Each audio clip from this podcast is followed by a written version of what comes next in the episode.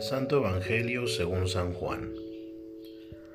Al anochecer del día de la resurrección, estando cerradas las puertas de la casa donde se hallaban los discípulos por miedo a los judíos, se presentó Jesús en medio de ellos y les dijo, La paz esté con ustedes.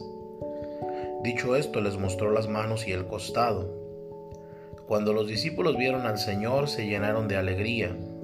De nuevo les dijo Jesús, La paz esté con ustedes. Como el Padre me ha enviado, así también los envío yo. Después de decir esto, sopló sobre ellos y les dijo, Reciban el Espíritu Santo.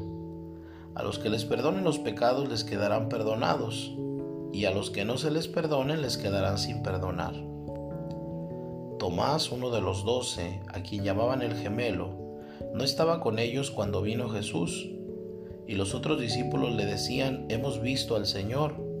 Pero él les contestó, si no veo en sus manos la señal de los clavos, y si no meto mi dedo en los agujeros de los clavos, y no meto mi mano en su costado, no creeré.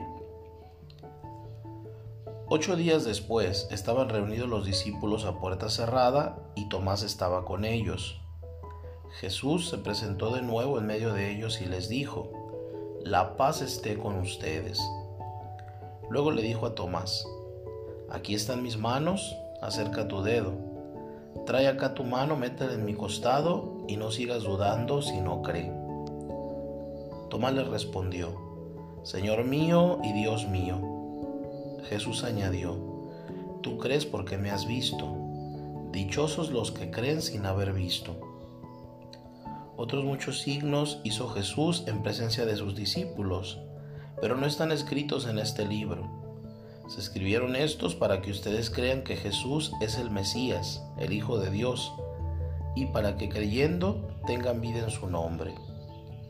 Palabra del Señor.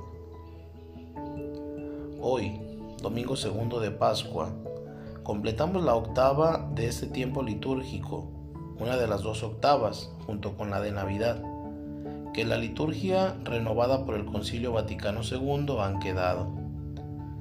Durante ocho días contemplamos el mismo misterio y tratamos de profundizar en él bajo la luz del Espíritu Santo. Por designio del Papa San Juan Pablo II, este domingo se llama Domingo de la Divina Misericordia. Se trata de algo que va mucho más allá que una devoción particular, como ha explicado el Santo Padre en su encíclica Vives in Misericordia. La misericordia divina es la manifestación amorosa de Dios en una historia herida por el pecado. Misericordia proviene de dos palabras, miseria y cor. Dios pone nuestra miseria, situación de vida al pecado, en su corazón de Padre, que es fiel a sus designios. Jesucristo, muerto y resucitado, es la suprema manifestación y actuación de la divina misericordia.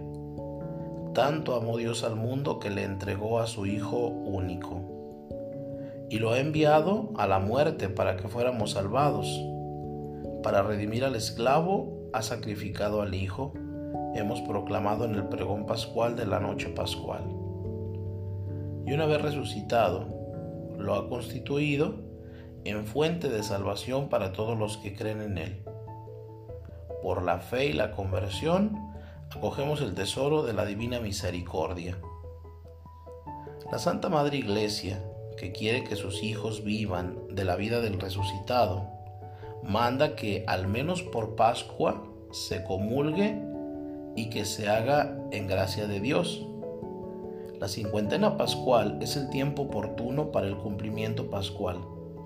Es un buen momento para confesarse y acoger el poder de perdonar los pecados que el Señor resucitado ha conferido a su iglesia, ya que Él dijo, solo a los apóstoles, reciban el Espíritu Santo a quienes se les perdonen los pecados, les quedarán perdonados. Así acudiremos a las fuentes de la divina misericordia y no dudemos en llevar a nuestros amigos a estas fuentes de vida, la Eucaristía y la penitencia. Jesús resucitado cuenta con nosotros.